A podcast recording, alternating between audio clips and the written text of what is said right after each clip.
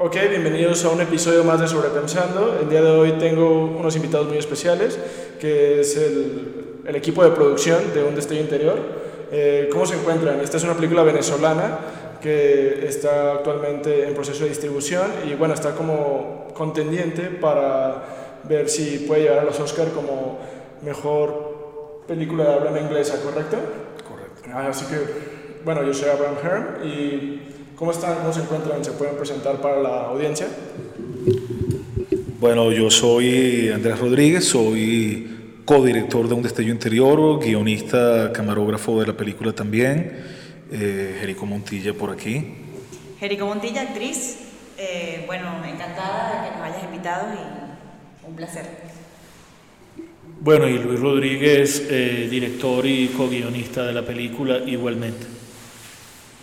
Excelente, no, no, el placer es mío, el placer es mío, gracias por estar aquí. Eh, y bueno, pues va- vamos a hablar un poquito de un destello interior, esta película, pero antes eh, me gustaría que me platicaran un poquito acerca de, sus, carreras en, el, ámbito cinematográfico. Eh, ustedes dos pues son hermanos, ¿correcto? Y son casi gemelos, ¿no? Bueno, somos gemelos, sí. Si estás disfrutando el contenido, no olvides seguir el proyecto en cualquier plataforma como Sobrepensando por Abraham Herm. Te invito a que te suscribas al canal y actives la campanita o que lo sigas en cualquier plataforma como Spotify, Google Podcasts, Apple Podcasts o iBooks. También puedes seguir el proyecto en Instagram como Sobrepensando AF o en TikTok como Sobrepensando por Abraham. nosotros este, tenemos aproximadamente cerca de 25, 26 años realizando audiovisuales en el mundo del, cine, del intentar realizar cine, ¿no? Eh, venimos del campo documental, hemos realizado cerca de 60 documentales, cortos de ficción, tres películas, eh, largometrajes de ficción. eh, la primera llamada Brecha en el Silencio del año 2013, la segunda Hijos de la Sal del año 2018 y la tercera eh, Un Destello Interior del año 2020. Y bueno, de alguna manera estas, estos tres largometrajes, y hablando concretamente de Un Destello Interior, eh, siempre abordan como temas este, de personas que se encuentran en una situación este, radical a nivel emocional, a nivel del contexto en el cual se desarrollan. Eh, hay una vertiente social muy importante en nuestro cine y de alguna manera sí, hay un interés como que bastante humanista con respecto a los personajes que tratamos de rescatar dándole, dándole una voz. Ok, correcto. Eh, ¿Algo que nos quieras comentar respecto a este, a, bueno, a esta trayectoria cinematográfica, Luis? Sí, bueno, algo que sería importante recalcar es que antes de hacer documentales nosotros trabajamos en el área social eh, muchos años, unos 6, 7 años en esa área, y de alguna manera eso de- alguna forma perfiló los personajes que nos eran cercanos, las realidades que nos eran cercanas. Por ejemplo, yo creo que para nosotros sería difícil hacer una película que sucediera en el marco, por ejemplo, de un, de un eh, medio social burgués, porque verdaderamente nosotros ese mundo no lo hemos conocido. Creo que nos hemos sentido como más eh, cercanos a personas que, que son outsiders, que están como fuera de la norma, que están como en, en la cuerda floja, en situaciones límite, ¿no?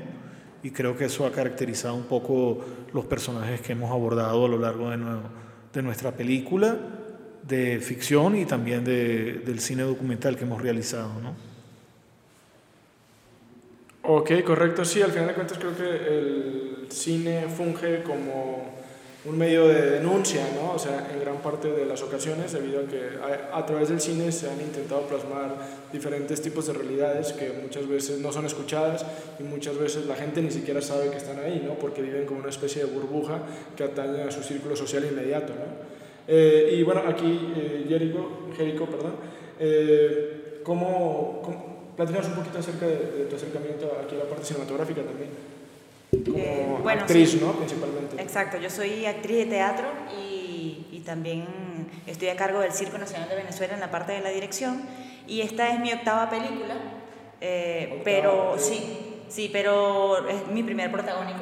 El cine siempre ha sido como una gran pasión, como, como un espacio en el que soy bastante libre porque no, no, no, no me juzgo mucho, ¿no? Eh, a mí mi, mi carrera en el teatro es bastante compleja porque soy muy, muy exigente y el teatro es muy difícil, digamos, para mí el exponerse tanto en las rutinas del trabajo del teatro y el cine siempre fue como una manera de, bueno, de despejar un poco, de dejarme guiar bastante, ¿no? Eh, de explorar otros mundos, de trabajar como con algo un poco más real y más real dentro de todo lo que implica el cine, pues, ¿no? Por eso lo disfruto muchísimo. Y sobre todo porque también es un medio mucho más directo para lo que hablábamos ahorita de la, de la crítica, de la denuncia, de, de, plasmar una idea, ¿no? Es mucho más concreto, más directo, más preciso. Eh, y por eso me, me, me encanta, ¿no? Entonces, cuando me proponen este personaje, por supuesto, me alegró muchísimo, es un primer protagónico, me cambió muchísimo mi carrera, eh, para mí es un antes y un después de mi carrera como actriz y por lo cual estoy muy, muy agradecida y sobre todo con los éxitos que hemos tenido a nivel internacional, eh, que nos coloca como en otro, en otro nivel, de, al menos en mi carrera, pues en otro nivel, en otro escalafón. Claro, se, se abren puertas ¿no? a través de este proyecto. Y qué, qué, interesante lo que dices, ¿no? Como, esto, digo, lo que decimos también de esta parte del el cine como medio de denuncia, y ahora yéndonos directamente a un destello interior, que es esta, la, la película de la que estamos platicando, ¿no? que, que es la, la última que hicieron. Eh, hablando, marchando como la parte del, del medio de denuncia y estoy interior, ¿ustedes en algún momento pensaron que podrían como visibilizar algún tipo de situación específica a través de ella o solamente hicieron una historia que les parecía bien y no pensaron con esa parte de, de retratar o mostrar o denun digo, denunciar pues obviamente es una palabra como muy a lo mejor muy exagerada pero saben a lo que me refiero ¿no? como, de, de reflexionar sobre una situación concreta. Pues, Exacto. ¿no? Y, y, el arte es eso, el arte, el arte siempre es reflexión. Toda obra artística, sea cine, teatro, música, lo que sea, que no reflexione sobre algo, entonces no es una obra. Es okay, simplemente sí. una, una cosa ahí fatua y pueril, ¿no? Y aquí evidentemente estamos reflexionando sobre una condición, sobre una...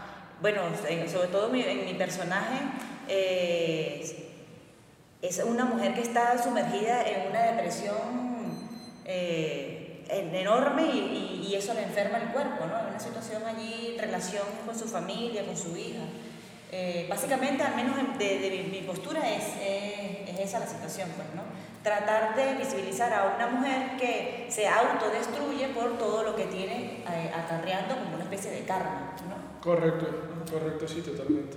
Sí, fíjate, yo no diría que verdaderamente que esta es una película de denuncia, estoy de acuerdo en el sentido de lo que conversa Jericó, de que es una película que llama a la reflexión, porque verdaderamente no, nosotros no somos muy amigos de este cine que es como escapista, ¿no? Que, que simplemente pasar un buen rato y cuando sales de la sala eh, entra, eh, saliste como entraste, ¿no? No ha sucedido nada interiormente, ¿no? Creo que... Un buen rato ya.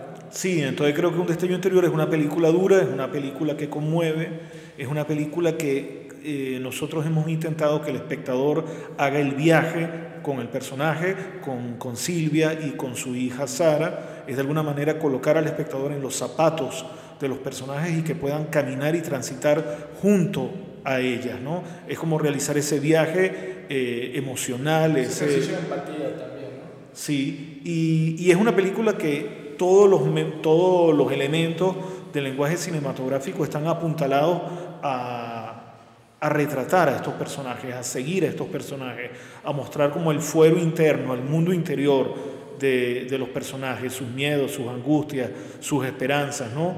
Eh, de alguna manera todo lo cinematográfico está apuntalado a, a la vida de, de madre e hija. ¿no? Y de alguna manera creo que es uno de los logros eh, de la película, que el espectador pueda eh, establecer un nexo sensorial con lo que están viviendo eh, madre e hija. Y, creo que en ese sentido es una película que cumple con el, el, objetivo de conmover, o sea, no es una película que te va a dejar indiferente, es una película que te va a remover. Claro, hay gente que, que escapa de ese tipo de cine que, que, te remueve y que simplemente quiere quedarse como en un estado de, de confort. Y nosotros, nuestra propuesta cinematográfica y la propuesta eh, que hemos desarrollado actualmente junto a Jericó y junto a Sol Vázquez, que interpreta a la niña de la película, es poder remover la fibra interna eh, del espectador y que se puede establecer un puente de comunicación experimental, vivencial, con, con, lo que viven los personajes y cómo esa experiencia no es ajena a ninguno de nosotros, porque no se trata solamente de una película que transcurre en Caracas, en Venezuela, sino es una película que pudiera suceder en cualquier parte del mundo. Es una historia de una mujer y su hija que pudiera suceder en cualquier, eh, en cualquier ámbito, eh, en cualquier país, eh, inclusive del llamado primer mundo, entre comillas, ¿no? Correcto, sí, sí, o sea, es una historia universal, ¿no? O sea, es una historia que, que, puede ser contada en cualquier parte del mundo y de hecho creo que lo que le da como este, este, pues este, este interés, ¿no? De repente al guion es como tenemos la, la, la, relación que ya todos conocemos entre madre e hijos o madre e hija o madre e hijo. Este, sin embargo, aquí le, damos como, como digo, podemos pensar que todas las relaciones entre madre e hijo son iguales, ¿no? Pero aquí le damos como este plus, ¿no? A través de, de la, la, madre deprimida y aparte con, con ahí alguna, algún problema en el cerebro, que, que es el tumor, ¿no? Más que ser un trastorno mental, es como le padece de algo ahí. Entonces esto le da como una dimensionalidad a la relación entre madre e hija y esto es como, como lo, lo, lo que, lo, que, lo que vale la pena contar, ¿no? O sea, que no todas las historias o no todas las familias son como, como, como los típicos estereotipos, ¿no? Este, de, de que felices, padre, madre y hijos, ¿no? O sea, sino que también hay, hay dimensiones y hay situaciones que, que, a veces no están en tus manos, que, que suceden, ¿no? Y aquí mi pregunta es, ustedes dos como escritores, este, Adrián y Luis, eh, ¿cómo, o sea, ¿cómo, ¿cómo, se les ocurre este guion? ¿O por qué deciden este, plasmar esta historia? O sea, ¿simplemente les pareció interesante? ¿O, o, o qué los lleva a retratar una historia de, esta índole, ¿no? Que, que a mí, honestamente, me parece bastante interesante, pero es bueno saber cómo ¿Cómo, ¿Cómo, se llega del proceso creativo, de la idea, a, a decir, voy a hacer una historia sobre esta temática? O sea, bueno, llegamos a la semilla de un destello interior, primeramente, bueno, eh, a partir de la, de la, experiencia con el trabajo social que veníamos manejando hace, hace unos cuantos años. Eh, tuvimos que trabajar con personas que tenían diferentes problemáticas de carácter eh, social en el sentido de que no tenían hogar, eh, estaban en una situación de calle, tenían algún tipo de enfermedad, de patología y de alguna manera tú empiezas a recoger esas historias, esas historias que eh, de alguna manera pudieran estar invisibilizadas, este, que están como ocultas, que son historias de lucha, historias de, de, de realización personal y precisamente son historias que se encuentran en un contexto o en una, eh, o en una situación totalmente límite, totalmente radical. Entonces, eh, creo que siempre es interesante y rico este, para el espíritu, pienso yo, este, ver cómo una persona logra sobrellevar una situación difícil. En este sentido, bueno, este, Silvia como representante de la mujer, de la madre latinoamericana o pudiera ser simplemente eh, madre de cualquier latitud eh, de, del globo terráqueo, cómo ella tiene que salir adelante con su hija, ¿no? Y es una situación eh, muy sine qua non este, de nuestras sociedades, eh, concretamente yo creo, bueno, a nivel, a nivel mundial, donde eh, la madre, que es la dadora de vida, tiene que proteger esa vida y muchas veces tiene que luchar sola ¿no? Este, para, para, criar a los hijos, para salir adelante, para darles manutención. Y bueno, hay el plus de esta situación de que ella está eh, enferma, pero de alguna manera creo que esa enfermedad es una metáfora ¿no? de lo que ha ocurrido emocionalmente con ella, eh, ciertos traumas, ciertas situaciones que no ha logrado solventar eh, y que se corporalizan en una enfermedad. Hay como un simbolismo, ¿no? Sí, eh, hay un simbolismo, hay una metáfora. Realmente eh, la enfermedad de, de, de, Silvia pudiera ser una enfermedad espiritual, pudiera ser una enfermedad del alma y que simplemente el, el, el cuerpo habla, ¿no? Correcto. Y de hecho, digo, abordando toda esta parte de, de la madre latinoamericana, también digo, la película aborda la parte del, abandono paternal, ¿no? O sea, sí. que, también creo que pues es, es, un tema que a nivel mundo, pues a nivel mundial, pues es algo que, que es, es, más común, pues, o, es más cliché que, que, el abandono maternal, ¿no? Que también sucede, obviamente, pues no, no, no tengo estadísticas, pero sé que, que, sí escuchas mucho más en todos lados, como de que el papá se desentiende, ¿no? Entonces siento que en esta parte también, justamente ahorita que, que, me platicabas esta parte de la historia, o sea, que me platicaban cómo llegan a esta historia, eh, pues obviamente hablas que, que retratas, in, intentas retratar realidades, un poco de cada realidad de las que conociste, de personas en, apuros o personas en, situaciones precarias. Este, y, y, creo que eso es como algo súper importante a la hora de hacer cine, ¿no? Saber apegarse a la verdad, ¿no? Porque usualmente las obras que más trascienden o que más impulso agarran son obras que te cuentan algo que es real, ¿no? Porque si realmente tú cuentas algo en lo que no crees o algo que es mentira, pues usualmente no, no, no tiende a trascender, ¿no? Y creo que incluso en las mismas obras de ficción, ¿no? Como Juego de Tronos, Harry Potter o cosas de ese tipo, este, pues a, a, obviamente nada de eso existe, pero hay, hay, un reino, hay una desigualdad. Sí, hay un conflicto. Exacto. Tiene, hay, dragones, hay, hay, un conflicto interior y, hay un conflicto, y ese conflicto interior se exterioriza. Exacto, y ya son como las metáforas, ¿no? O sea, sí. que en Juego de Tronos, por ejemplo, hay un rey, hay desigualdades, hay pobres, hay ricos, hay, hay ejércitos, hay, hay injusticia, ¿no? Y a tu Islam, mira, es como en Estados Unidos, ¿no? O es como en México, o sea, incluso dentro de la ficción siempre hay una verdad, ¿no? O sea, intentan utilizar este simbolismo de, de la verdad.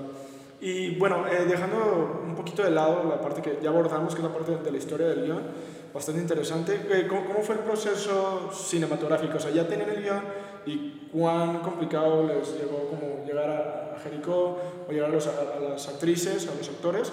Eh, no sé, o sea, platícanos un poquito como, como de esta... ¿Cómo, ¿Cómo, llegamos a ti, Jericó? Por favor, coméntale a los, a los espectadores. Bueno, eh, yo estaba viviendo fuera del país y me convocó la gente de la Villa del Cine, que es la que produce la película, para... ¿La Villa del Cine? Sí, sí, para, para darme el personaje y, y, por supuesto yo inmediatamente viajé a, a Venezuela a, a, cumplir con esta gran responsabilidad.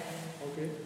Y bueno, allí pues, eh, estuvimos como conversando con los directores, más o menos cómo iba a ser el personaje, tuve que someterme a una dieta rigurosa para poder personificar el personaje que se vea con esa calidad física que tiene. No, tuve muy poco tiempo para la preparación, la verdad, creo que fue un mes y medio quizás.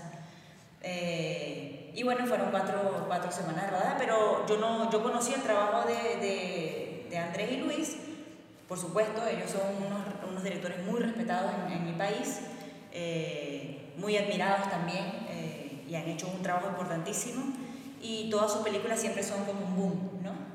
Okay. Entonces yo estaba muy contenta, por supuesto, yo no lo pensé dos veces, claro que bueno. Y, y eso fue también un, un, reto para mí porque, bueno, trabajar con directores que tengan una, una, trayectoria tan importante en el país, pues no puedo enfrentarme a un proceso de una manera tan frágil y tan ligera.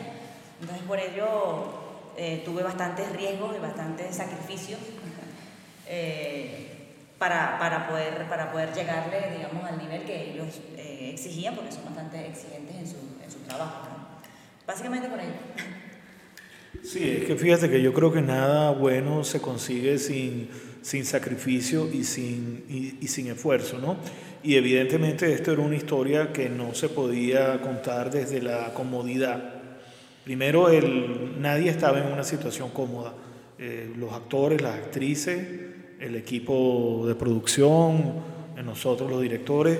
Eh, fue una película que se hizo en cuatro semanas es una película de bajo presupuesto, es una película que tenía a nivel de producción como bastantes retos que había que, que, que afrontar, eh, sabiendo que se estaba trabajando con una niña, sabiendo que se estaba tra trabajando con una, una relación, digamos, la, la esencia de la película es esa relación íntima entre madre e hija. Hay otros personajes que son importantes, que están como rotando alrededor de madre e hija de alguna manera era una película que había que, cuidar eh, emocionalmente eh, a, nivel actoral y siempre esos procesos actorales llevan tiempo, llevan preparación.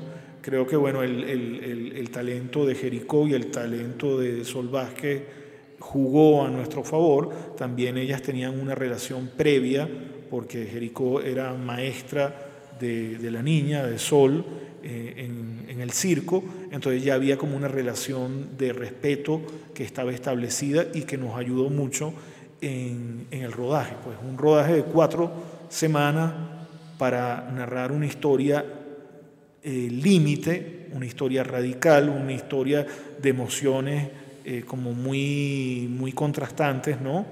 Eh, cómo tú puedes retratar esa relación de madre e donde está presente la esperanza o la desesperanza, la desesperación, la confusión, eh, luego un proceso como de, o sea, no quiero decir el final de la película, ni mucho menos, pero hay un proceso de, crecimiento, hay un proceso de, apertura del personaje de Silvia, hay como una redimensión de, interna, ¿no? De alguna manera hay una especie como de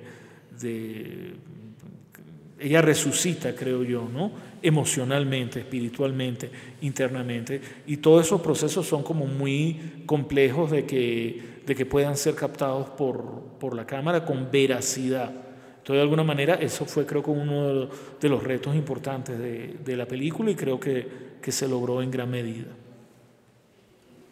Ok, muchas gracias. De hecho, me parece, me parece muy interesante lo que mencionas, ¿no? O sea, todo lo que mencionas, pero sobre todo, eh, yo imagino que también ustedes al ya haber tenido otros dos largometrajes, ¿no? Muchos documentales y dos largometrajes, ¿no? Entonces, o sea, aparte de este, Dos. ¿no? Sí. O sea, ya tenían dos hechos, entonces ustedes ya saben como la fórmula de, y vamos a hacer una película y, y, ya más o menos sabemos a dónde acudir, qué cámara usar. Y, y de hecho quiero esa parte, sobre todo para, para los podcast escuchas que, que, son así primerizos, ¿no? como, como yo, que, que, están queriendo iniciar a hacer cortos, documentales, largos, etc. Eh, a ver, ¿cuán de bajo presupuesto fue esta película? O sea, si lo podríamos traducir como, o sea, dólares para, para que ubiquemos, para que no se pierdan ustedes como con los pesos y no me pierdan con los pesos venezolanos.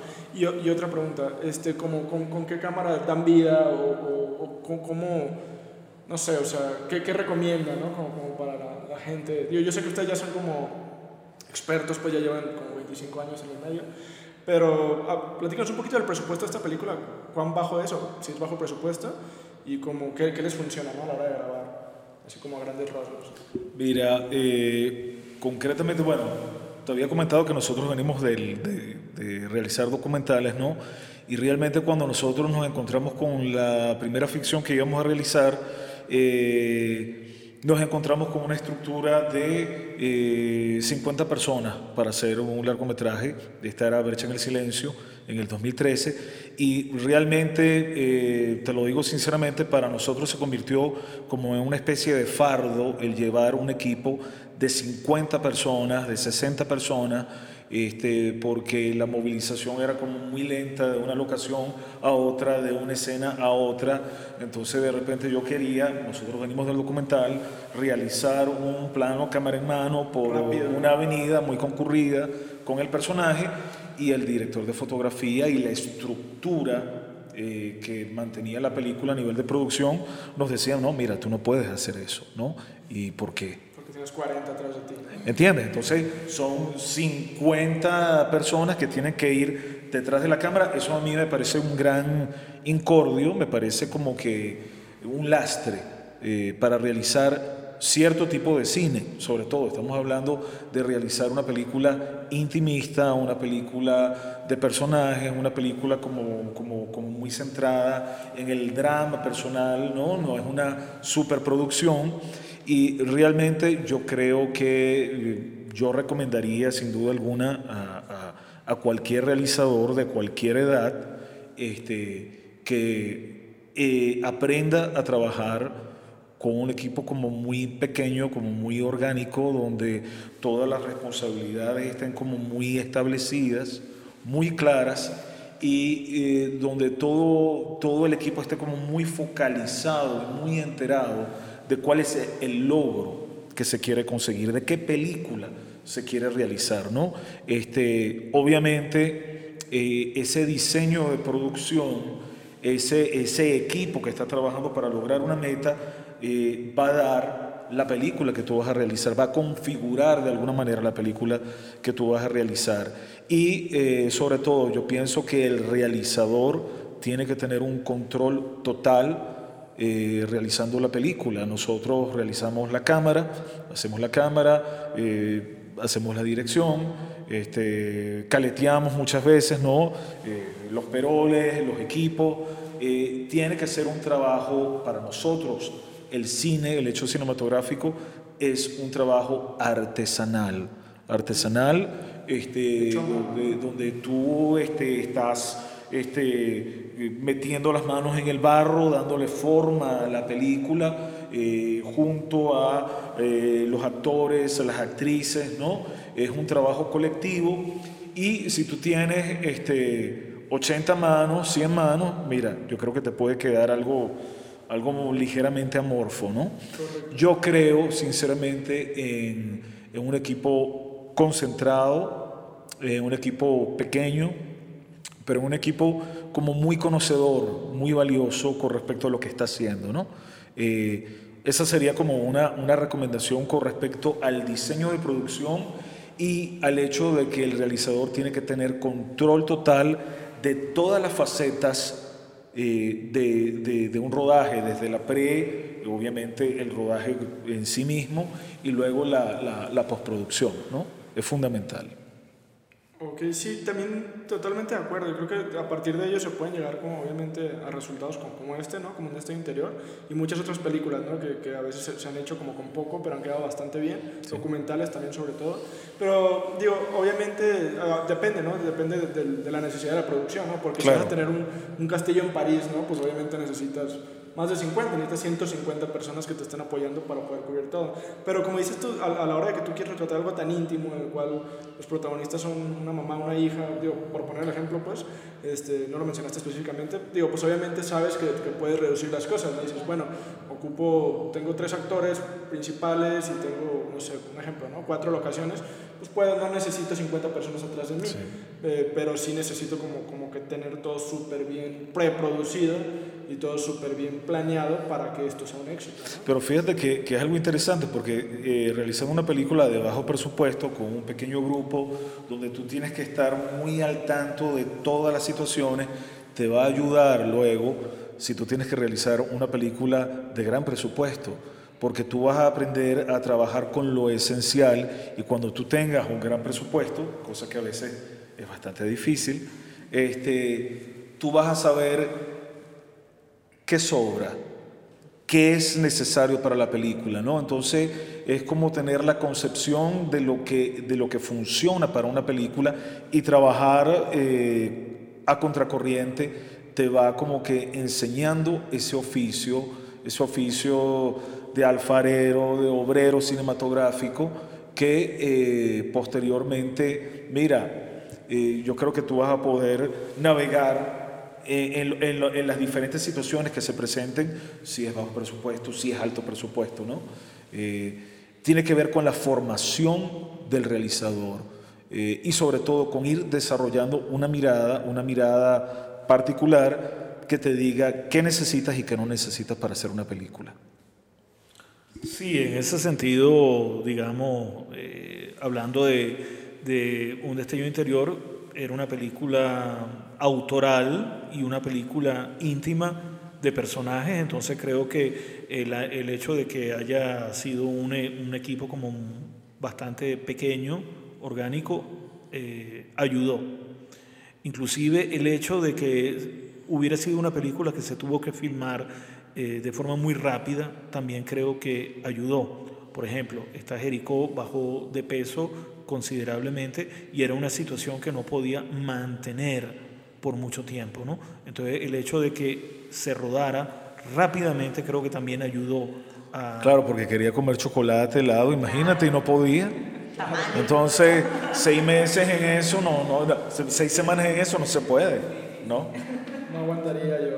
Y otra cosa es que, otra cosa es que creo que uno, en la medida que va realizando, uno se va preparando para distintos escenarios, ¿no?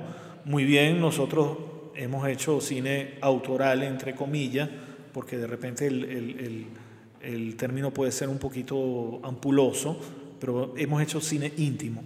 Eh, tanto documental como de ficción, pero nos sentimos bastante preparados para trabajar, por ejemplo, con una estructura mucho más amplia y con el cine de género, un policial, eh, horror, eh, o, sea, nosotros no estamos cerrados. psicológico. Sí, no estamos cerrados a, esa, a esas posibilidades, ¿no? Aunque verdaderamente el cine íntimo es lo, lo que más no, nos convoca. Eh, pero sí creo que cuando uno está trabajando ese cine íntimo hay que romper una cantidad de, de, de, de estereotipos, de normas, de costumbres que, que, el medio cinematográfico muchas veces te, te impone. Por ejemplo, esa fórmula esas fórmulas inclusive que vienen desde la misma estructuración de la historia, desde la misma escritura del guion, hay fórmulas que te dicen esta película puede ser un éxito o esta película se tiene que escribir de esta forma o de otra o tiene que cumplir con una determinada estructura para que tenga una aceptación del público. O sea, nosotros no sabemos qué es lo que el público quiere. Y en una película autoral verdaderamente yo estoy esperando eh, poder acceder, ahorita hablo como espectador, poder acceder a una dimensión distinta, a un mundo distinto. Yo quiero descubrir algo. Entonces para eso las normas, que si el viaje del héroe, que si la estructura eh, que nos ha venido... Eh, desde el cine norteamericano, ¿no? que es supuestamente esa estructura infalible, yo creo que hay que darle un, un golpe, un golpe, ¿no? y creo que el cine contemporáneo está interesante, profundo y, que de alguna manera eh, va en vanguardia, eh, rompe, digamos, con, con esas fórmulas que supuestamente son infalibles, ¿no? Correcto, sí, totalmente. O sea, como que darle la vuelta a la típica película de Hollywood, ¿no? este, que, que, van repitiendo pues, las mismas historias con diferentes escenarios y diferentes presupuestos a lo largo de, la historia. De hecho, ahorita que decías como terror psicológico, si hay una parte que siento como que un destino interior tiene ahí como que, sobre todo, digo, no, no voy a dar spoilers, pues, pero una parte ahí como cercana al final, ¿no? Que, que, que sí, sí, pues obviamente pues sí juega con tu psique, ¿no? Digo, porque digo, tú estás viendo como que una persona en decadencia este, y pues ves escenas muy fuertes, ¿no? Entonces como que, digo, yo sé que no ese es el género y la película en sí no está enfocada en eso, pero como que de repente puede llegar a rayar, ¿no? A través de, lo crudo, de lo crudo que, que es la historia. Eh, y, y, sí, o sea, grabar con bajo presupuesto está, está, bien porque ya te entrena a, a, hacer las cosas bien con poco para que cuando tengas mucho puedas hacer como buen uso, ¿no? Y pues de hecho, como dice, ¿no? O sea, pues antes el, el cine era mudo, ¿no? Y contaba historias pues impresionantes. Entonces también incluso para cualquier realizador principiante o incluso experto, pues puede ser un buen experimento, ¿no? Hacer un cortito de, algo mudo para que puedas entender como el proceso antes de meterle como el sonido, ¿no? Que es ese extra. Y bueno, ya nada más llegando como a la, parte final, eh, digo, eh, esta pregunta más, más que como, como, por chisme, como dicen, o sea, como para incitar a los realizadores, eh, como ¿Cuánto presupuesto usaron como para esta película? O sea, o sea como un aproximado. Pero, tú, tú, estás empeñado en que te hablemos de cifras, ¿vale? Sí, porque sobre todo, mira, te voy a decir por qué. Porque siento como que también de repente mucha gente se abstiene a hacer un corto un largometraje porque no tiene 500 mil pesos o un millón. No, bueno, te puedo decir, te puedo decir, te puedo decir que Un Destello Interior eh, se filmó a finales del año 2017 y esa película no llegó a costar 10 mil dólares. Ok, es, eso es lo que, Hablando concretamente, te, estoy hablando del rodaje. Del rodaje. Obviamente luego viene toda la etapa de postproducción, la mezcla 5.1, etcétera, etcétera, que son otras palabras, pero el rodaje de esa película no costó más de 10 mil dólares. Sí, y, hablando de, de, finales del 2017. Sí, pero además fíjate que después de un destello interior nosotros hemos hecho un documental que se llama Golpe de Vida, que por cierto estuvo participando en el Festival de, de Guadalajara, en la selección oficial de documentales.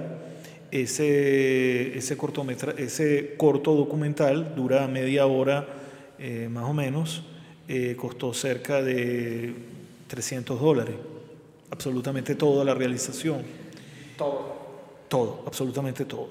Eh, evidentemente un equipo súper mínimo, tres personas, eh, todos, bueno, todos grabamos, editábamos, evidentemente con equipos, con equipos prestados, con, con colaboración. Eh, igualmente hicimos otro cortometraje, que ganó un premio en el, en el Festival de Seattle como mejor corto extremo. Eh, y en California ganó otro premio también y ha estado en otros festivales internacionales y ese cortometraje lleva como título Ascenso, lo realizamos con unos amigos y el costo del cortometraje fueron 300 dólares. ¿no? Eh, evidentemente hay un equipo eh, que está, digamos, inspirado por ayudándonos a realizar todo esto. Inclusive estábamos realizando ahorita lo estamos montando, lo estamos editando, un largometraje documental sobre un poeta y ensayista eh, muy talentoso eh, llamado Armando Rojas Guardia, eh, venezolano, y hemos recibido apoyo de Jericó, de una cantidad de, actores, de una cantidad de, de amigos del mismo poeta, y se trata de un largometraje documental, y mira, todo ha sido absolutamente prestado y simplemente está el ansia, está la necesidad vital de seguir creando, a pesar de que a veces los escenarios que estamos transitando no, no son como que los, los más convenientes, ¿no?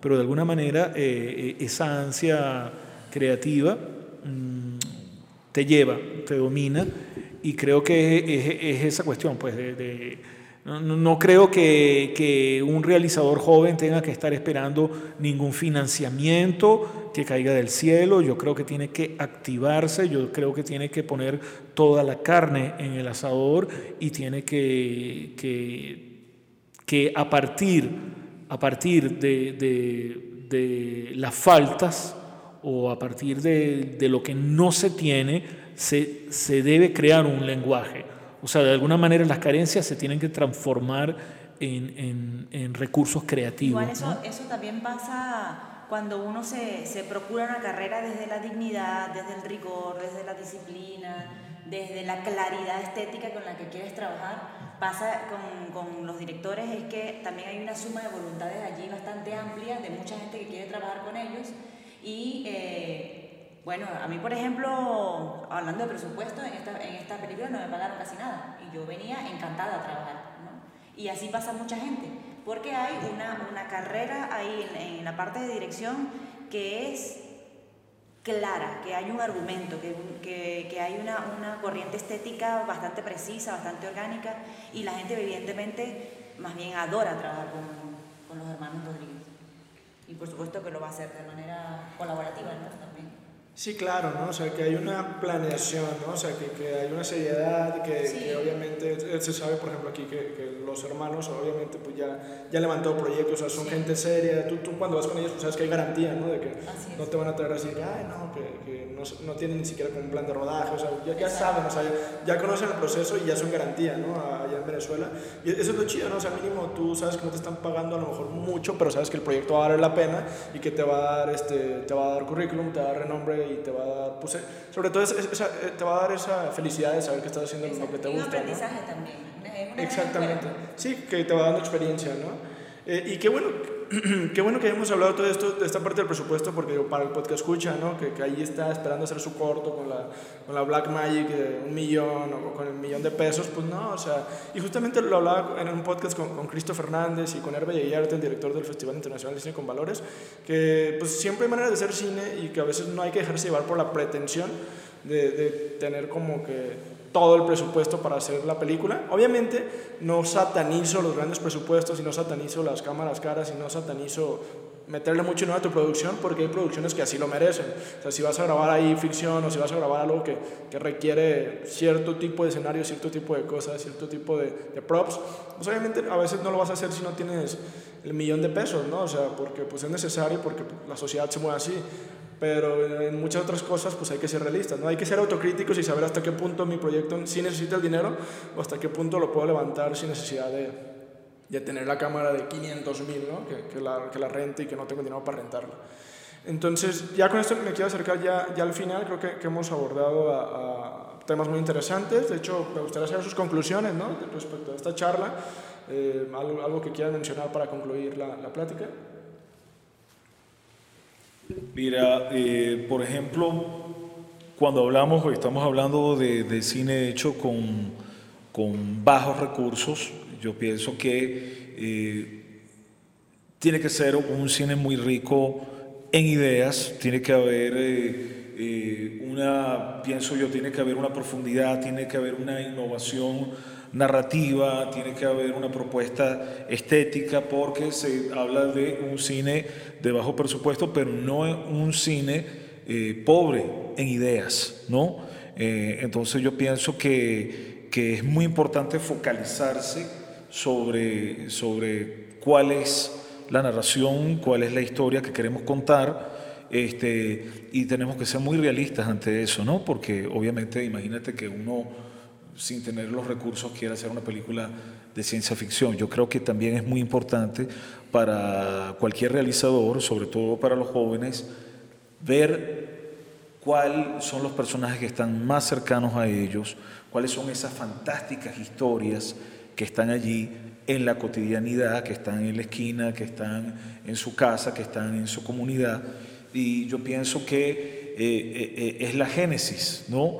de, empezar a trabajar, de realizar un trabajo cinematográfico, de ir creciendo y, de hacerlo de una forma como muy lógica y de una forma muy realista, porque no hay que olvidar que eh, el, cine requiere medios, de que el cine es un negocio, sin duda alguna, pero también el cine es un arte.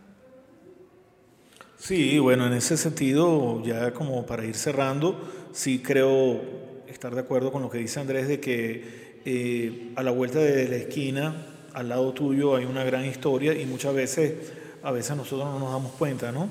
Y creo que una persona que tenga la necesidad de, realizar, porque ya llega un momento que no te puedes quedar como, como simple espectador, sino que ya hay una necesidad creativa que tienes que, que, de alguna manera eh, materializar, eh, creo que hay que escuchar y abrir bien los ojos para ver cerca de ti eh, qué, qué, historia hay que puedas abordar y de una forma como, como muy concreta y profundizar y ser fiel con ese personaje que vas a conseguir, porque en la, en la medida que seas fiel con ese personaje se van a ir resolviendo una cantidad de cosas que tienen que ver con lo estético, que tienen que ver con lo narrativo, que tienen que ver con el guion, que tienen que ver con inclusive con la planimetría, con la composición, verdaderamente todos esos elementos tienen que estar como eh, cohesionados con, con, con, los personajes y con la historia que, que, que vas a narrar, ¿no? y de alguna manera creo que son elementos que tienes que tener cercano a ti. Sobre todo estoy hablando de los jóvenes realizadores, ¿no? Eh, porque de alguna manera eh, encapricharse con una historia, con un guion que, que, de alguna manera su producción va a ser como muy muy complicada, creo que te puede como dejar en, en una especie de, de, de, de paralización, ¿no? Entonces creo que hay que movilizarse, creo que hay que estar en constante movimiento, ¿no? Y sobre todo para los jóvenes eh, realizadores, confiar, confiar mucho, no trabajar solos, agruparse, juntarse. esto es un trabajo colectivo, ¿no? Y, y, tener como mucha claridad en dónde, a dónde quieren llegar con, con, con, eso que se va a realizar. Agradecerte a ti y agradecerle a todos los que nos han recibido, esta ciudad nos ha recibido de una manera muy bonita y bueno, estamos súper felices de estar acá. No, muchas gracias a ustedes por estar aquí. La verdad es que ha sido una plática bastante amena. Eh, ha sido un poco rápido, pero la verdad es que todos estos conocimientos creo que sirven bastante. Y sí, como, ya mencionó, este, creo que el hecho de que grabes con bajo presupuesto jamás va a evitar que la rompas en los festivales si tu producto es bueno. jamás, creo que eso es algo que nadie nunca ha dicho. Y digo, ya, ya depende, ¿no? Hay, hay, bajos presupuestos a bajos presupuestos, ¿no? O sea, hay productos de bajo presupuesto que quedan mal por X, por Y, por, porque no hay planeación, lo que sea, ¿no? Y hay productos de bajo presupuesto que quedan muy bien, pero eso depende del equipo de trabajo, depende de los productores, de los realizadores. Entonces, digo, tampoco vamos a analizar, no, todo el bajo presupuesto va a quedar bien, no, pues todo depende del trabajo que se haga, ¿no? de la ejecución y sobre todo, sobre todo de la planeación, ¿no? que creo que es el punto clave. Entonces, pues no quiere decir que porque tú le hayas metido mil pesos a tu cortometraje no vaya a romperla si lo hiciste bien. Entonces, pues animarse a meterlos a festivales este, y documentar. Y bueno, esto, esta es la conclusión que ya abordaron ustedes. Eh, muchas gracias aquí al club de Estudio Interior por estar aquí. a los hermanos, a Jerico. Eh, y pues nada, ha sido un placer platicar con ustedes el día de hoy. Eh, vamos a seguir viéndonos al rato. Entonces, pues gracias a todos los que nos escucharon también. Esto fue sobrepensando con un destello interior, pues, con, con los productores y la actriz. Y hasta luego.